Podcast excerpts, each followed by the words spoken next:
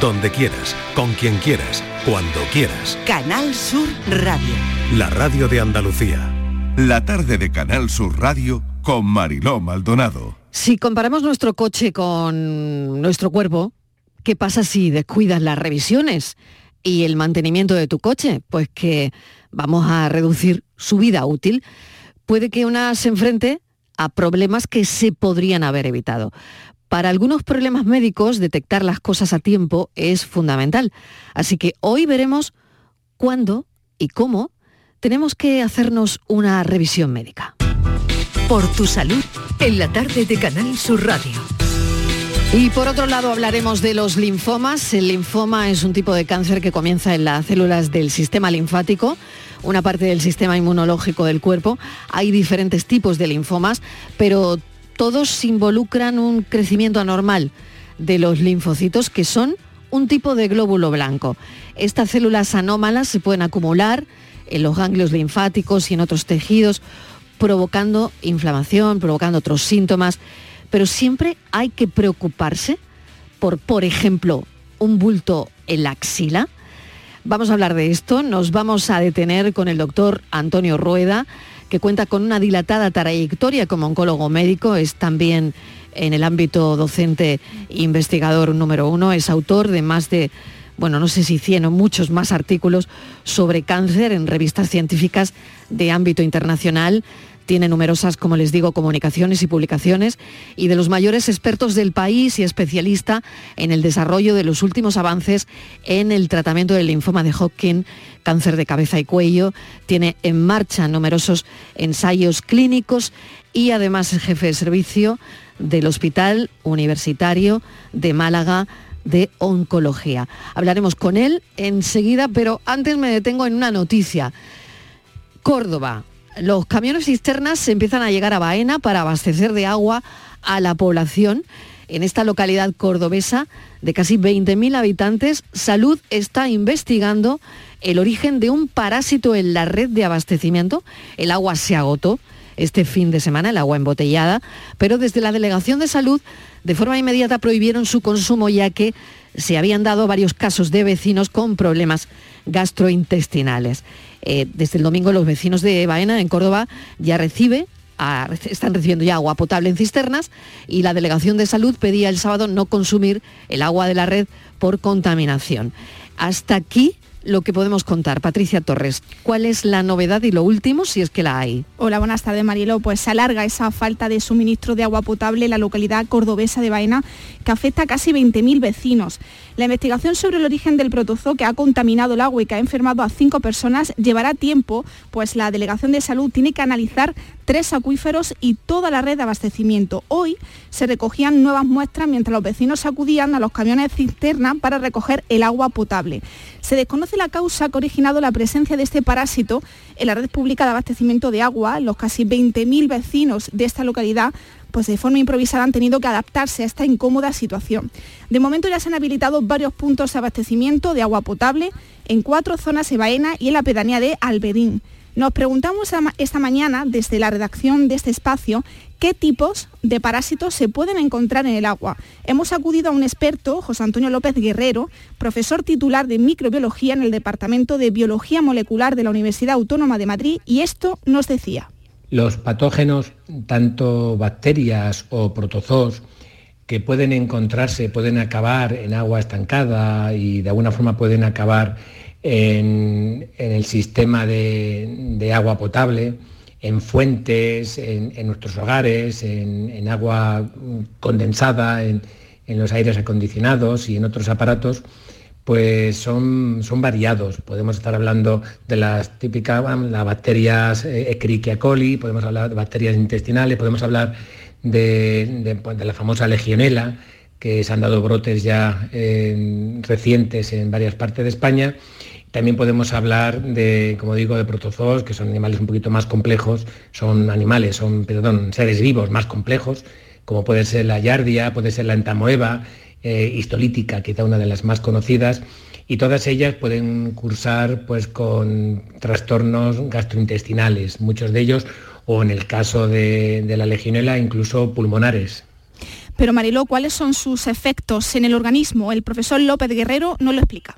Como digo, los efectos principales eh, adversos de, estos patógenos pueden ser efectos eh, respiratorios, problemas respiratorios, eh, incluso neumonías, problemas gastrointestinales, fuertes diarreas, pero en algunos casos pueden ser problemas sistémicos más importantes, pueden afectar al corazón, pueden afectar incluso al sistema nervioso central. esos serían los casos más extremos. Como último apunte, la alcaldesa de Baena, María Jesús Serrano, ha pedido paciencia tras confirmar que no hay nuevos contagios a causa del parásito que contamina el agua Mariló. Patricia Torres, muchísimas gracias. Eh, nos preguntábamos desde esta redacción qué tipo de parásitos se pueden encontrar en el agua, en el agua por lo vivido, eh, bueno, pues en, Baena, en Córdoba y, bueno, y todo lo que se ha organizado, ¿no? Pero ya hemos contado que desde la Delegación de Salud de forma inmediata se ha prohibido el consumo, ya que se habían dado varios casos de vecinos con problemas gastrointestinales. Son las 6 y 10 minutos de la tarde.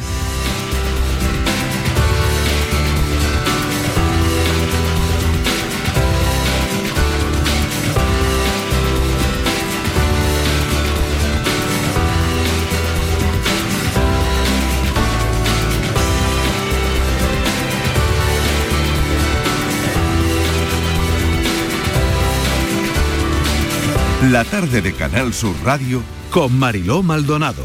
También en nuestra app y en canalsur.es. Canal Sur Radio.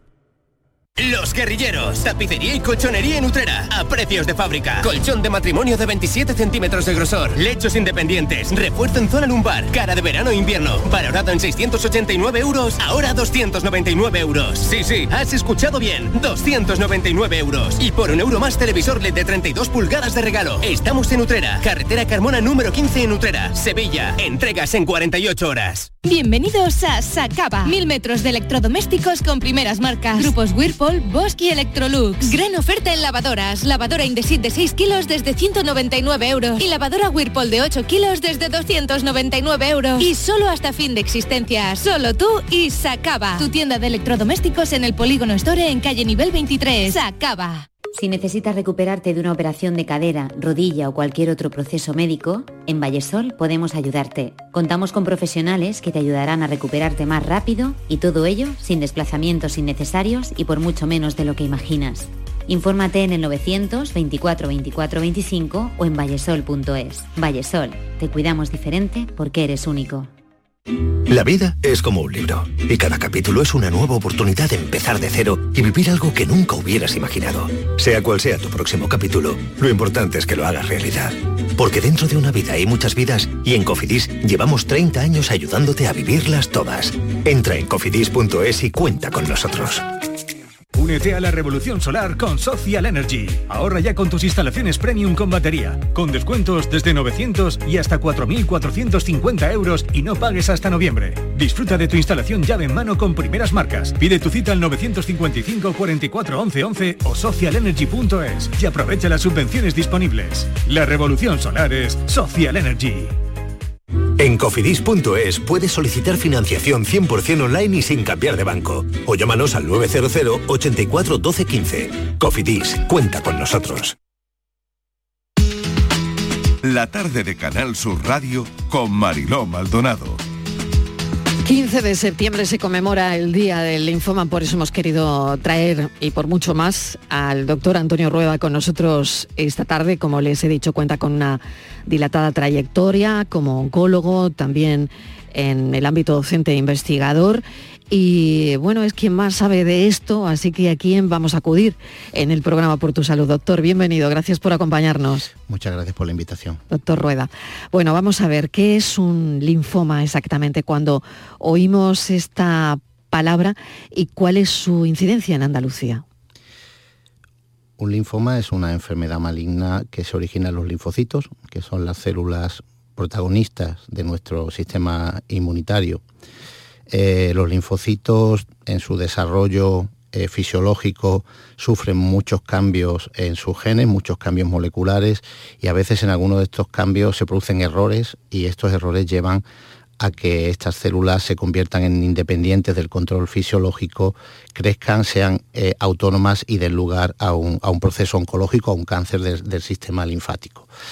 Eh, en cuanto a la incidencia, supone en nuestro medio entre la quinta y la sexta neoplasia más frecuente, después de las cuatro más importantes, como son el cáncer de mama, el colon, próstata y pulmón.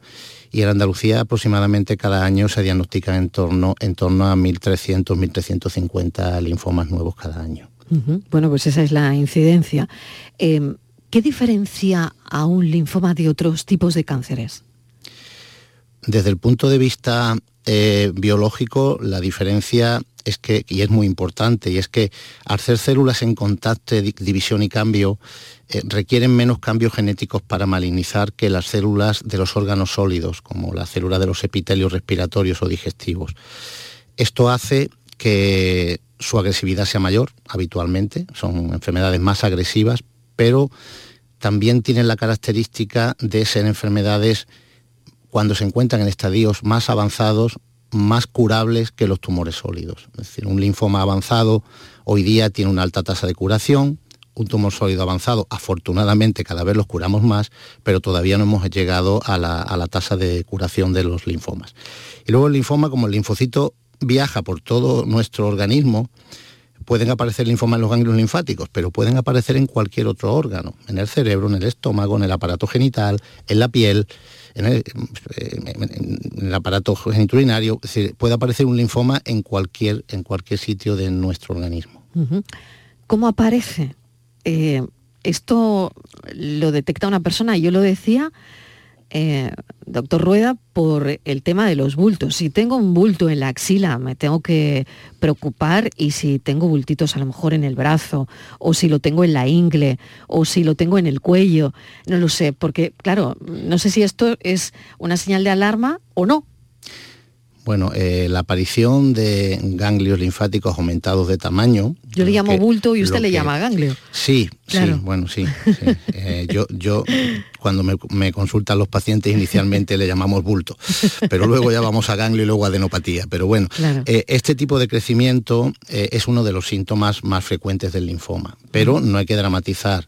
La mayoría de las veces que alguien se palpa un ganglio aumentado de tamaño en el cuello o en la axila, la gran mayoría, más del 95% de las veces, está ante un proceso benigno inflamatorio, no ante, no ante un linfoma.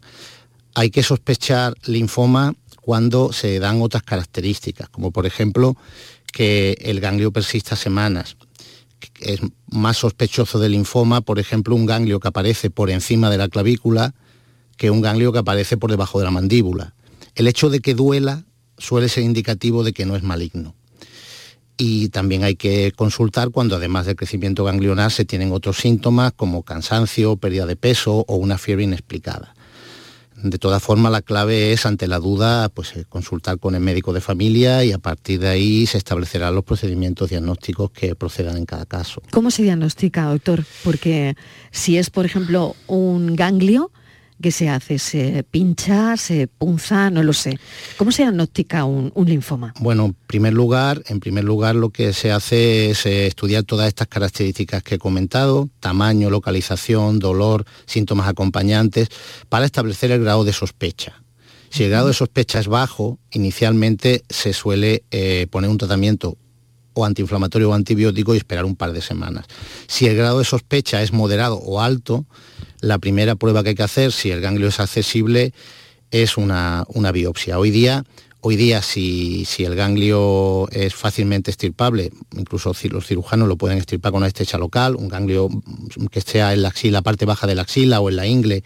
Si está un poquito más profundo, podemos tomar tejido con una aguja gruesa sin necesidad de una intervención quirúrgica. Y habitualmente es en esa prueba donde se establece el diagnóstico. Mm. Vamos a los apellidos. los apellidos del linfoma. ¿Son tan importantes los apellidos del linfoma? Pues sí, los apellidos del linfoma son muy importantes porque bueno, pues hay en la, reciente clasificación de la Organización Mundial de la Salud de finales del 2022, pues se reconocen más de 80 entidades diferentes dentro de los linfomas.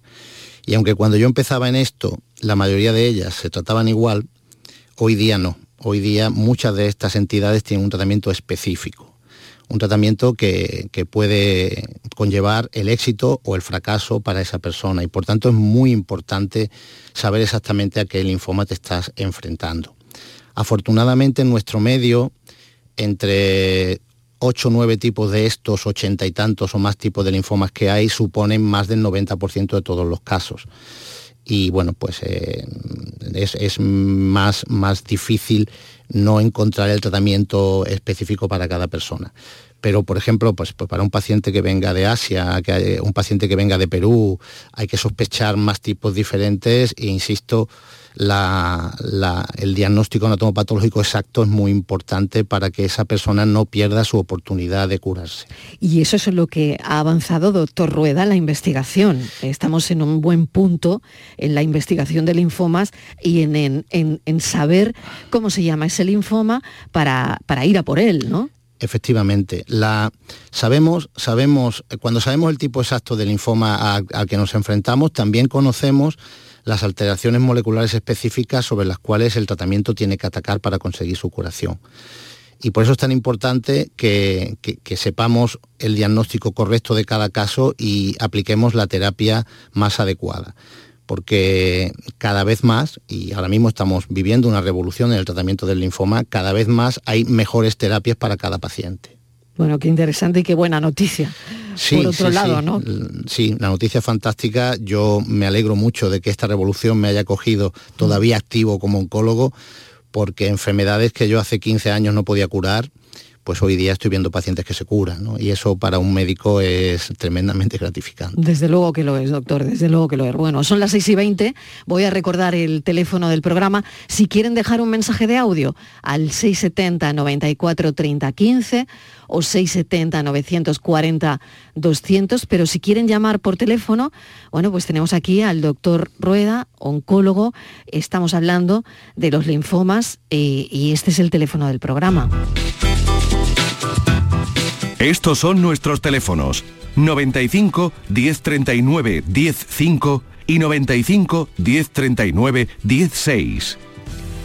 Tenía que preguntarle, doctor Rueda, también por los factores de riesgo específicos eh, que no sé si pueden eh, aumentar la probabilidad de desarrollar un linfoma. ¿Existen factores de riesgo? Eh, los, factores, los factores de riesgo conocidos en el linfoma están fundamentalmente asociados a, infecciones y a personas que padecen enfermedades en las cuales su sistema inmunológico está deprimido, en las inmunodeficiencias. Son los dos grandes factores de riesgo que, se conocen, aunque sumando estos factores de riesgo no, se no, incluyen más del 30% de los casos, es decir, los factores de riesgo del otro 70% es desconocido. Por ejemplo, las personas que, que han tenido pues, eh, una infección por virus de Steinbar que, no se haya controlado, pues tienen algo más de riesgo de padecer linfoma.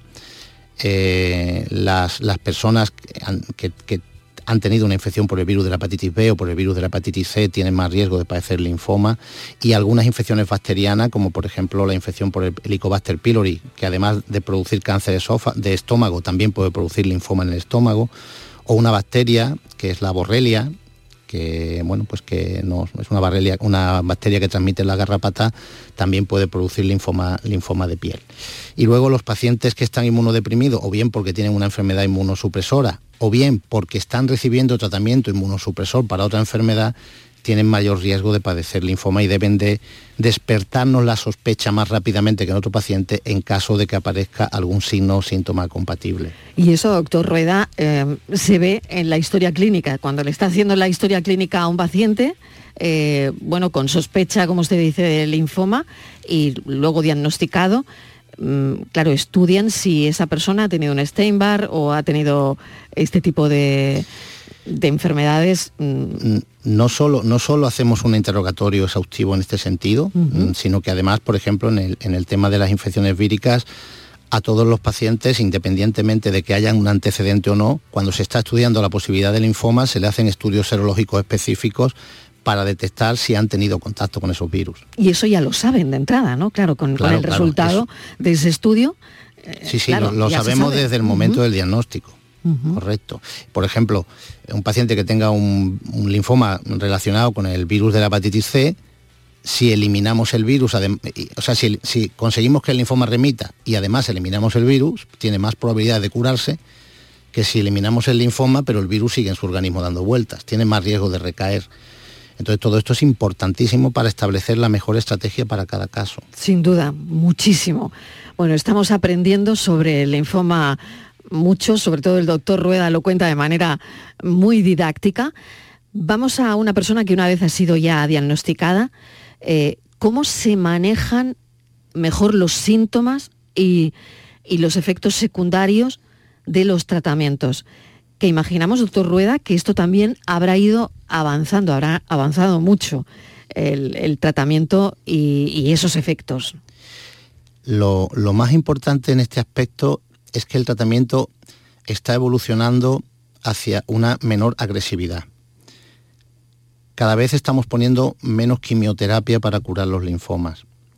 Y esto hace que, debido a que estas nuevas terapias son menos tóxicas que la quimioterapia convencional, los pacientes estén llevando el proceso de tratamiento con menos efectos secundarios y mejor calidad de vida. Además de eso, hoy día disponemos de fármacos para prevenir, para prevenir los vómitos, para, tratar el dolor, para eh, luchar contra el cansancio, para una, buena eh, nutrición que ayuda mucho a la curación eh, que, también son mucho más avanzados de lo que disponíamos hace escasamente 15 o 20 años.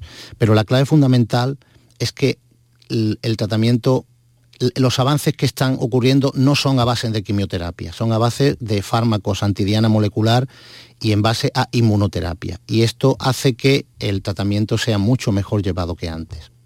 El estilo de vida de una persona con un linfoma, ¿cómo es? ¿Cambia mucho? Eh, ¿Te cambia la vida? Bueno, el, cáncer le cambia la vida a todos los pacientes. Yo una de las preguntas que, siempre eh, hablo con mis pacientes cuando, cuando ya hemos conseguido una remisión de su enfermedad y llevan largo tiempo sin enfermedad, es que me cuenten cómo, cómo ven la vida ahora y cómo la veían antes. Y prácticamente el 100% eh, ha aprendido a valorar muchas cosas de la vida de otra manera. Durante el tratamiento, eh, los meses de tratamiento, que suele ser un periodo entre 4, 6, 8 meses, suele ser duro porque, insisto, a pesar de la mejoría de los tratamientos, hoy día todavía muchos pacientes reciben quimioterapia. Eh, hemos aprendido a poner estos tratamientos dejando menos secuelas que antes, por tanto, la gran mayoría de pacientes con linfoma, mm, siempre que no sean pacientes con una edad muy avanzada, se reincorporan a su vida normal después del tratamiento yo diría que pues, más del 80% de las personas se reincorporan a su vida normal. Puede quedar alguna secuela en forma de un cansancio crónico que desaparece con los años, cierta pérdida de sensibilidad en la punta de los dedos, pero todas estas secuelas suelen, en los primeros dos, tres años después del tratamiento, suelen ir a mejor. Y si hablamos de, personas tratadas en, en, un momento activo de su vida, cuando están trabajando, la gran mayoría está en disposición a reincorporarse a su vida normal unos meses después del tratamiento. O sea que esto es importantísimo también, ¿no? No es un cáncer que deje mm, secuelas fuertes, ¿no? Una vez en curados. Los, los pacientes que, han, que tienen una remisión duradera, no. Los que, los que evidentemente tienen una alteración más significativa de la calidad de vida son los que tienen, una, tienen recaídas continuas, como ocurre en algunos linfomas de bajo grado, o los pacientes en los que no conseguimos, a pesar de los tratamientos nuevos, no conseguimos una remisión total de la enfermedad. En esas circunstancias sí que el, linfoma es una enfermedad que afecta a la calidad de vida. Pero lo más importante para mí es que un gran porcentaje de estos pacientes consiguen curarse y podemos devolverlos a la sociedad y a su familia para hacer una vida normal. Mm, qué importante es eso, doctor. Em, hay grupos, eh, comunidades de, apoyo de pacientes con linfoma, porque sé que a veces, eh, bueno, pues usted también está en esto, ¿no? Le llaman de muchas asociaciones. ¿Hay, eh, existen este tipo de asociaciones? Eh, en España tenemos una asociación muy, muy, muy fuerte, que, que, es la Asociación Española de Pacientes. Inicialmente se llamaba Asociación Española de Pacientes Afectados por Linfoma, AEAL, Hoy día, hoy día con, el incremento del tratamiento de otras enfermedades, pues también incluye los pacientes con mieloma y con leucemia. Esta entidad es una entidad muy potente, es una entidad eh, coordinada, dirigida y promocionada por pacientes que puede aportar a cualquier persona que tenga un linfoma un asesoramiento eh, muy completo, no solamente sobre su enfermedad, sobre qué tiene que hacer para llevar mejor calidad de vida, pero incluso le pueden asesorar hasta dónde se puede tratar determinados problemas de su enfermedad en concreto. Mm. Esto es importante. ¿No? Eh, que los pacientes haya un asociacionismo y se unan, se cuenten, creo que es fundamental. El, empoderamiento del paciente es fundamental hoy día para, para, que su experiencia de vida durante el trayecto de esta enfermedad sea, sea mejor y también para conseguir más éxito en el tratamiento. A mí siempre mm, me, me dicen los voluntarios que, los pacientes que reciben una información desde un voluntario que ya ha pasado la enfermedad integran mucho mejor la información que la que le da inicialmente el equipo sanitario o incluso eh, bueno, pues otros voluntarios que no hayan pasado su misma enfermedad. ¿no? Entonces, muy importante que, las personas que hayan pasado eh, un linfoma, que hayan conseguido curarse y que, bueno, y que, tengan, que tengan tiempo, ganas y de, de ayudar a los demás, pues participen en estas asociaciones porque de verdad eh, ofrecen una grandísima, grandísima ayuda a, que, el miedo disminuya rápidamente después del diagnóstico. Claro, doctor Rueda, cuando se le sienta a un paciente, ¿no? Em, pues eso, ¿no? Y usted le dice, mire, tiene un linfoma, ¿no? De eso quería hablar, de esa relación médico-paciente que no para, es verdad, de evolucionar con el tiempo y que, y que cada vez más se tiende una mano al paciente, eh, se le escucha, cada vez dedicáis más, más tiempo, aunque bueno, pues el tiempo será el que es, pero es importante todo esto, ¿no? La relación de confianza médico-paciente cuando alguien te está diciendo que lo que tienes no es bonito. Yo mm, mm, no he estado eh, al otro lado de mi mesa como, como oncólogo todavía. Pero a mí me gustaría que si algún día tengo una enfermedad grave, pues el médico que me atienda eh, me, entiende y me conozca. ¿no? Entonces es fundamental mm, conocer, conocer mm, al paciente, al paciente que, que, está al otro lado de la mesa. Es fundamental establecer un buen canal de comunicación. Es fundamental y es crucial en la comunicación mirar a los ojos. El ordenador de la consulta no tiene por qué impedirte mirar a los ojos del paciente, nunca. Si hace falta escribir después, se escribe después. Eh, además es muy importante tener en cuenta que eh, precisamente porque vas conociendo a tu paciente de forma progresiva, la información tiene que ser progresiva. No, tienes que. La, la, buena y la mala. Tiene que ser progresiva. Muchas veces el paciente en la primera visita no está preparado para conocerlo todo hay que utilizar algunas preguntas, vamos a llamar preguntas anzuelo, para eh, pues tú saber por dónde guiar esa primera entrevista. Pero conforme ya has tenido con tu paciente varias entrevistas, ya tienes que ser capaz de saber, eh, o por lo menos de, de saber con bastante exactitud cuál es su perfil, si quiere saber mucho, si quiere saber poco, si es el típico paciente a la antigua usanza de, doctor, lo que usted diga hacemos y ya está, o es un paciente que quiere participar en el proceso de tratamiento y que quiere discutir todas las opciones y que además quiere saber qué le aporta de beneficio y de daño cada opción. Y esto, bueno, pues eh, se puede saber simplemente hablando con ellos, y, con ellos y con la familia. Y, y fundamental, mirar a los ojos y escuchar.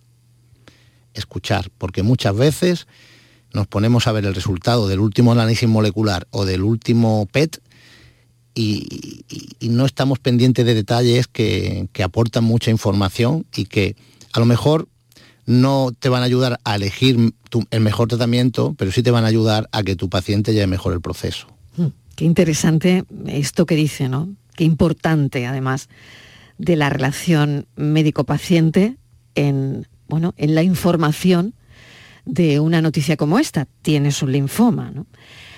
Eh, doctor Rueda, ¿qué es mejor eh, cuando ha estado en su consulta y se enfrenta a este tipo de pacientes? ¿Es mejor ser proactivo? Mm, ¿Cambia las cosas cuando el paciente no quiere saber nada y que se lo digan al resto de familiares? Aunque por otro lado, claro, eh, el, paciente tiene que saber lo que tiene, ¿no? y esto siempre es así. Pero un paciente proactivo, no lo sé. Eh, si tiene más posibilidades al final. todos estamos convencidos que un paciente bien informado y proactivo, es decir, un paciente empoderado, va a evolucionar mejor que un paciente que no lo sea. Desafortunadamente, las pruebas científicas que habría que hacer para demostrar esto de una forma incontrovertible no se pueden hacer porque no serían éticas. Claro. Eh, pero todos estamos convencidos de, ello. Eh, lo que pasa es que esto en el linfoma es más fácil que, en los tumores sólidos avanzados, porque en el linfoma, quitando algunos subtipos de linfoma muy, muy raros y que, que en Andalucía son, pues, pues, yo a lo mejor puedo ver uno cada 10 años, son tremendamente infrecuentes, todos los pacientes o se pueden curar o pueden tener una larga supervivencia. Cuando la información va sobre curarte eh, o puedes vivir 15 años, 20 años, eh, el paciente está más abierto y se cierra menos que cuando hablamos de meses. Entonces en el linfoma pues, es más fácil que, por ejemplo, en el cáncer de pulmón o, que, en el cáncer de páncreas. Eh, pero claro, siempre te encuentras pues, eh, personas que el apellido es cáncer, aunque sea un linfoma, y siempre te encuentras personas que se cierran, que no quieren saber nada, o que, o que incluso la familia pues, eh, no, te permite, que lo sepa. no te permite que tengas una, una información franca con el paciente. Esto hoy día cada vez ocurre menos. Yo creo que hoy día en linfoma solo ocurre en personas muy mayores, muy mayores. Y afortunadamente uno de los motivos para, lo que no, para los que facilitan que esto no ocurra es que afortunadamente la gran mayoría de los pacientes se pueden curar. Cuando el linfoma se produce en personas mayores, ¿qué falla, doctor Rueda? Eh, ¿Falla el mm, fallan las células, eh, se vuelven locas, eh, pasa esto con la edad, una persona mayor es más susceptible de padecer un linfoma que una persona joven? Los, linfomas son más frecuentes en personas mayores de 60-70 años que en el resto de la población y e, evidentemente el motivo es que esos linfocitos han estado más años expuestos, sus linfocitos, a esos cambios, alteraciones de su, de su genoma, de sus cromosomas, que, generan nuestros linfocitos para defendernos de las infecciones, pues en una persona de 70 años un linfocito habrá tenido muchos más cambios de este tipo que una persona que tenga 25 años. Y es más fácil que un linfocito malignice en una persona de 75 años que en una persona de 20. Pero una vez que, una vez que tenemos la enfermedad, una vez que se ha producido la enfermedad, si la, si la persona de edad está en un buen estado de salud, fuera del linfoma, su probabilidad de curarse es la misma que la persona joven. Eh, se curan menos, pero no porque, no porque sus opciones sean menores, se curan menos porque algunos pues, tienen problemas renales, problemas cardíacos, han fumado y tienen el pulmón mal, y eso te limita, te limita eh, la eficacia del tratamiento porque no puedes tratarles, vamos a decir, con el tratamiento óptimo. Pero si el paciente está en buen estado de salud, una persona de 75 años puede curar su linfoma igual que una persona de 35. ¿Cómo son los tratamientos, doctor? Bueno, pues históricamente pues eran o quimioterapia o radioterapia. La quimioterapia y la radioterapia creo que la conocemos todos y, no, me voy a extender mucho en ello. Hoy día está evolucionando mucho y, sí que me gustaría comentar un poquito más los tratamientos con inmunoterapia. En el linfoma... Eh, Está siendo la pócima mágica, la inmunoterapia. Para, para, casi todas las neoplasias malignas. Mm, lo está, siendo ahora mismo. Sí, sí, sí. Y los ensayos clínicos así lo demuestran. ¿no? Efectivamente, insisto, yo hoy he visto pues, un paciente de Jerez que, tratamos aquí en Málaga dentro de un ensayo clínico con inmunoterapia, con un tipo de fármaco que se llama anticuerpo biespecífico.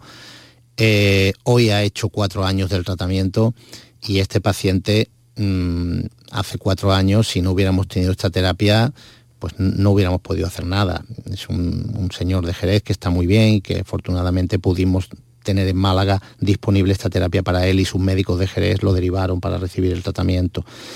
El anticuerpo biespecífico, por ejemplo, uno de los avances, lo que hace eh, como proteína que es, un anticuerpo saben que es una proteína que, va, que se une específicamente a otra proteína.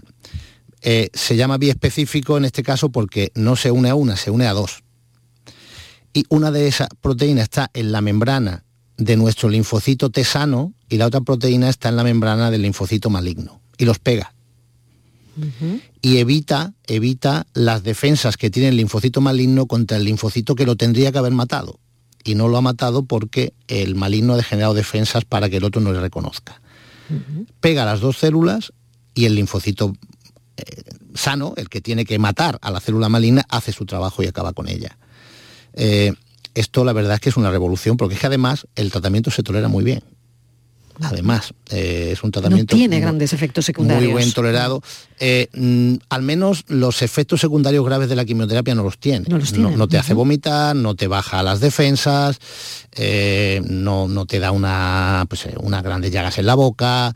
sí que como tratamiento inmunológico, pues a veces puede producir algunos efectos secundarios inmunológicos, ¿no? Pues una erupción en la piel, puede alterarte el tiroides, te puede producir pues, eh, una diarrea inmunológica, pero que es muy fácil de tratar. Nada que no puedan controlar. En el 99% de los casos, nada que no podamos controlar. Por lo tanto, bueno, genial la inmunoterapia para todo esto. Tengo una llamada que es de Cristóbal de Córdoba, si no me equivoco. Cristóbal, bienvenido, buenas tardes. Hola, muy buenas tardes. ¿Cómo está?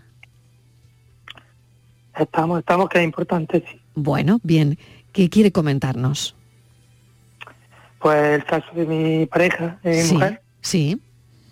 Que en, en marzo de este año se nos detectó un carcinoma peritoneal seroso de bajo de bajo grado y tenemos eh, ya tenemos seis ciclos de, de quimioterapia pasado y no sabemos qué, cuál será el futuro. Entonces quería preguntarle al doctor eh, por la técnica, por la por el tratamiento IPEC, a ver si es posible, cómo es, de qué se trata y, y qué es lo que tenemos para, para seguir adelante. Bueno, muy bien. Cristóbal, creo que esto no, no está relacionado con los linfomas, pero el doctor puede perfectamente contestar a, su pregunta. Adelante, doctor. Cristóbal, como, como bien usted dice, eh, el carcinoma de ovario, seroso papilar de ovario, ya sea el de, el de, alto grado o el de bajo grado, suele afectar eh, las cavidades peritoneales con, mucha frecuencia y la, la, cirugía es una parte muy importante del tratamiento. La quimioterapia ayuda, pero necesitamos tener una buena cirugía. Eh, hoy día, conjuntamente con la cirugía del peritoneo, en el cual se estirpa toda la enfermedad que hay en el peritoneo y, a veces se incluye una extirpación completa del peritoneo, cuando se está haciendo esa cirugía se administra un tratamiento eh, dentro del abdomen, dentro del peritoneo, que lleva eh, pues, quimioterapia calentada, que es lo que es la IPEC, es eh, una infusión en el peritoneo de un fármaco quimioterápico a, a una temperatura mayor de, la del cuerpo y que ayuda a que eh, las tasas de supervivencia y de curación de esta enfermedad eh, mejoren. Afortunadamente, en el Hospital Reina Sofía de Córdoba está un equipo de cirujanos que hace este tratamiento de una forma fantástica. Son muy expertos, tienen, tienen unas tasas de, de éxito muy grandes y bueno, pues al escuchar Córdoba y la pregunta que usted eh, que me ha hecho, eh, me quedo bastante tranquilo porque en su ciudad, en su hospital, hay un grupo de profesionales de total garantía para, hacer esa terapia. Lo que ocurre lógicamente que para hacer esa terapia la enfermedad tiene que tener una serie de características que yo en este momento lógicamente desconozco. Pero si su, mujer ha llegado a tener esa, esas características, mm, de los profesionales puede usted tener total confianza. Cristóbal, de acuerdo. Eh, perdón, doctor. Eh, nos han dicho que no sería, en principio, no sería operable. Entonces, para mi pregunta, si me he expresado mal, era si, si era posible eh, la técnica de esa IPEC sin haber sido operada. No, vamos a ver, lo que hay que hacer es cambiar el tratamiento de quimioterapia para reducir el volumen de la enfermedad en el peritoneo. Para que la IPEC sea efectiva, en el peritoneo tiene que quedar pequeña cantidad de enfermedad si el peritoneo, mm, la enfermedad no ha respondido bien a la quimioterapia, hacer la IPEC no le va a ayudar. Mm, tiene, que, tiene que tener una buena respuesta al tratamiento eh, para que quede cantidad de enfermedad pequeña, porque entienda que este líquido caliente con quimioterapia en una bola de 20 centímetros no puede penetrar, penetra en lesiones de menos de un centímetro. Eh, entonces eh, hay que conseguir que esas lesiones disminuyan, estén así, se hace el tratamiento y luego el cirujano, una vez que ya el líquido este hipertérmico ha actuado sobre todo el abdomen, estirpa todo el peritoneo y, lo saca todo. eh, pero, eh, insisto, necesita que se den unas características de volumen de enfermedad y si no se ha conseguido antes, cambiando la quimioterapia quizás se pueda conseguir. De momento el que tiene que trabajar con su, con su esposa es el oncólogo médico. Cristóbal, estamos. de, acuerdo. Vale, pues muchísimas gracias y mucha suerte. Muchas gracias por el programa. Gracias. Seguimos para adelante. que vaya muy bien. Cristóbal, que vaya muy bien. Un, un saludo a su esposa, que vaya muy bien la quimioterapia hipertérmica, que le llaman. Sí. Claro, y que es muy eficaz y muy efectiva en determinadas circunstancias, claro. Claro, claro. Eh, se tienen que dar unas circunstancias porque lo que no podemos hacer es mm, eh, ofrecer falsas esperanzas a las personas. La, IPEC, como se llama, es de ayuda en, casos concretos de tumores abdominales, y en el caso este lo es, pero el paciente tiene que tener unas características porque a veces mm, nos agarramos un cabo ardiendo y cuando nos agarramos un cabo ardiendo tiene que haber una esperanza detrás. Si te agarras un cabo ardiendo que no tiene ninguna esperanza detrás, eh, esto es mala información y, es mentir. Claro. Doctor Rueda, le agradezco enormemente que haya venido al programa, que nos haya contado, bueno, pues todo lo último sobre los linfomas. Yo no sé si quedarán preguntas, pero la verdad es que he explicado así de manera tan didáctica y creo que nos queda bastante claro, ¿no? Por terminar en, alto, como nos gusta acabar los programas y en positivo, el linfoma es, eh, bueno, es un cáncer con buen pronóstico. Sin duda. Eh, yo nací en 1965, que fue cuando se empezó a desarrollar el tratamiento poliquimioterapio de, los linfomas. En aquel año el linfoma de Hodgkin avanzado, la tasa de curación a 5 años era del 0%. Hoy día el linfoma de Hodgkin avanzado se cura el 97% de los pacientes. Y en los otros linfomas no llegamos al 97%, pero cada vez nos estamos acercando más, con cifras claramente por encima del 70, 80, incluso por encima de estas cifras. Eh, yo creo que el linfoma se cura, que cuando uno se enfrenta a un linfoma tiene que tener esperanza y bueno, y luego pues lógicamente hay que confiar los profesionales. Doctor Rueda, muchísimas gracias por haber venido al programa. Eh, como siempre, siempre que le llamamos viene y sabemos que el viernes se conmemora el día del linfoma, así que nos parecía importante que nos hiciera un hueco en la agenda para hablar de ello. Así que muchísimas gracias y un placer. Muchas gracias, siempre es un placer estar con vosotros y con todos los andaluces. Gracias. El doctor Rueda, recuerdo que es jefe de servicio de oncología del Hospital Regional Universitario de Málaga. Estos son nuestros teléfonos 95 1039 105 y 95 1039 16. Hambre de librerías, de bibliotecas, de devorar novelas y cómics. Hambre de bailar y ver bailar. Alimentarnos de teatro, de ópera, de zarzuela, de conciertos, de museos y exposiciones. Hambre de aplaudir. Hambre de renacer, de revivir, de reencontrarnos. Cantar, leer, escuchar, mirar, vivir. Emocionar, boca llena. Hambre de cultura. Ministerio de Cultura y Deporte. Gobierno de España. Estos son nuestros teléfonos 95 1039 105 y 95 1039 16.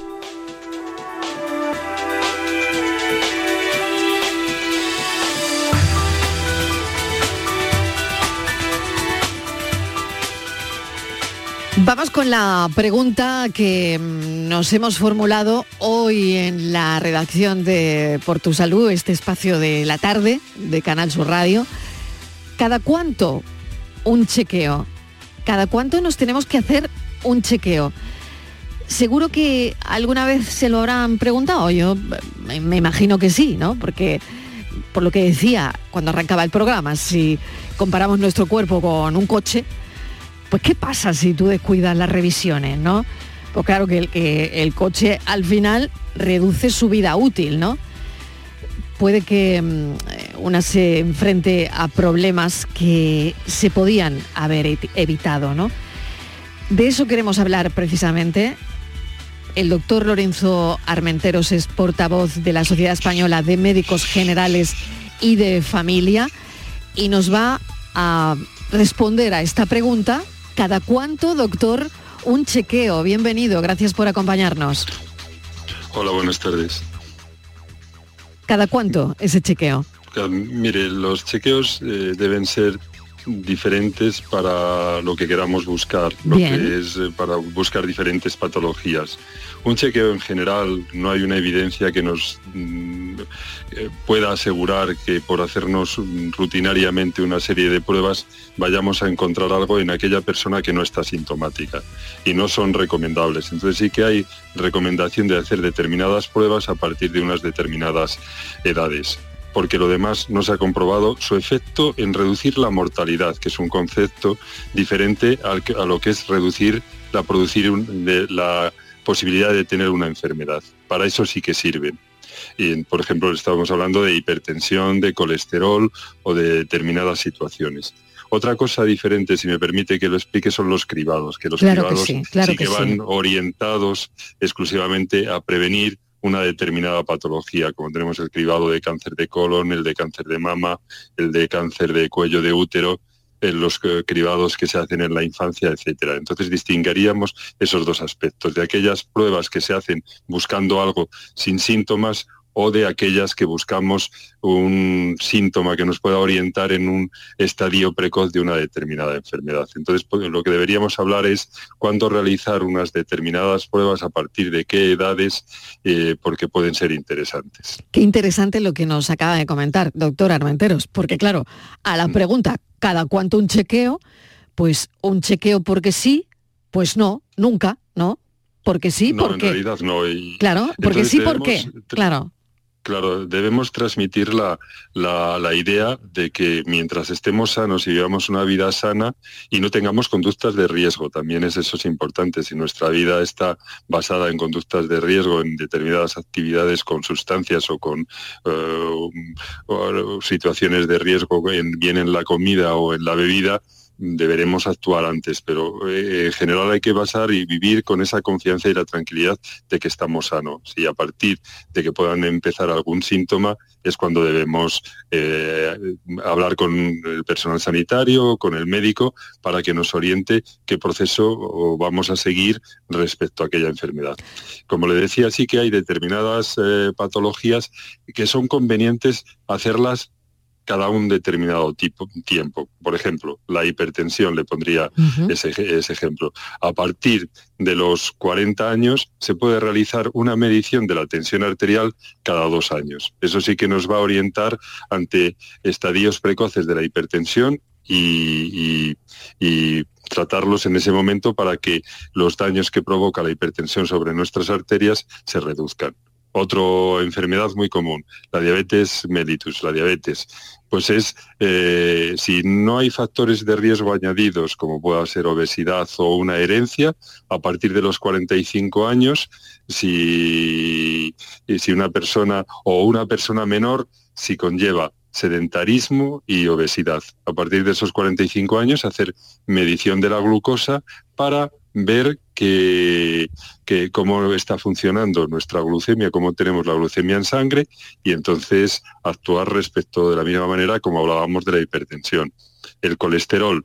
El colesterol, eh, podríamos decir que en los hombres a partir de los 45 años, eh, podríamos, eh, si no hay factores de riesgo, y en las mujeres en el periodo perimenopáusica. Y aquí mm, le dedicaría un segundo a decir que en la mujer en el momento que se entra en el climaterio, después de la menopausia, se pierde el poder protector que hacen los estrógenos sobre el sistema cardiovascular y es necesario ah, hacer un cuidado más intensivo sobre estos factores de riesgo y uno de ellos sería el colesterol y los triglicéridos.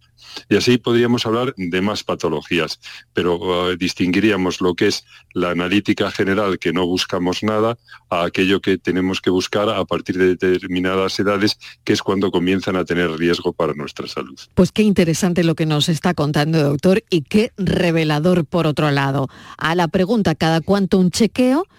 Pues Pues no, como decía el doctor, pues a partir de 40 años eh, mirarse la tensión como él ha indicado, 45 medición de glucosa si hay factores de riesgo, el colesterol en hombres 45 años, la mujer cuando está en ese periodo perimenopáusico, pues sería prestar atención. Pero cosas muy concretas, ¿no, doctor? Muy concretas le hablaría, por ejemplo, también de la obesidad. La obesidad sí que hay que eh, prevenirla desde estadios tempranos de la vida.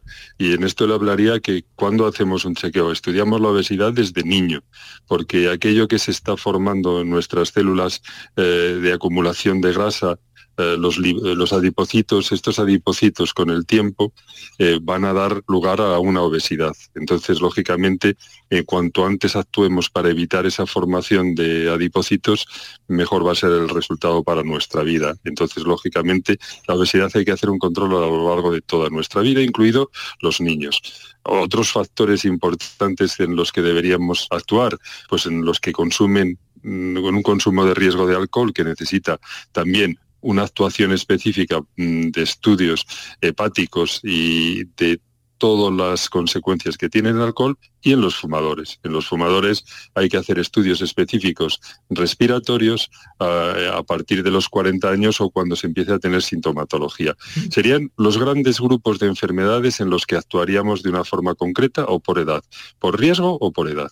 Voy a uno muy específico, por ejemplo, personas que toman eh, suplemento de vitaminas, ¿no? Y que, mm, o que van al gimnasio y, toman algún tipo de, de, bueno, pues de sustancia Ahora está lo del colágeno, en fin, este tipo de cosas. Considerando esos medicamentos o suplementos, mejor dicho, que toman estas personas, ¿deberían someterse a algún chequeo específico? Si no hay ningún déficit, si no se tiene déficit, en realidad no tendríamos que hablar de, de estudios concretos. Cuando hablamos de preparados que sean eh, similares al colágeno o las vitaminas, porque estarían dentro de lo que denominamos inicialmente complementos alimenticios.